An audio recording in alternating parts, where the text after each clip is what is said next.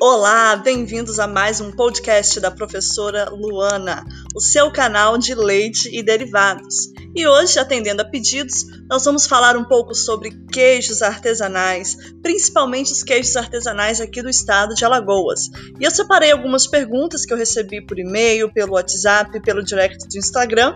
e a gente vai discutir um pouquinho dessas perguntas hoje. Fica com a gente!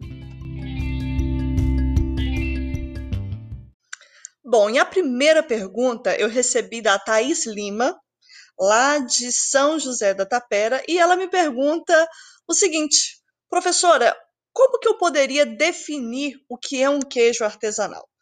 Bom, para a gente dar uma definição, ô Thaís, de queijo artesanal, eu acho bacana a gente utilizar referências uh, provenientes de leis como a Lei 13.860, que é a Lei do Queijo Artesanal, o próprio Decreto 9.918, que regulamenta o processo de fiscalização de produtos alimentícios artesanais, e outros parâmetros também. Então, a gente poderia definir o queijo artesanal como um queijo produzido de forma predominantemente manual, elaborado com matéria-prima, né, nesse caso leite, de qualidade, ou seja, que tenha sido obtido a partir de boas práticas agropecuárias, através de metodologias e formulações próprias e genuínas do saber fazer do queijeiro, que seja um produto que apresente singularidade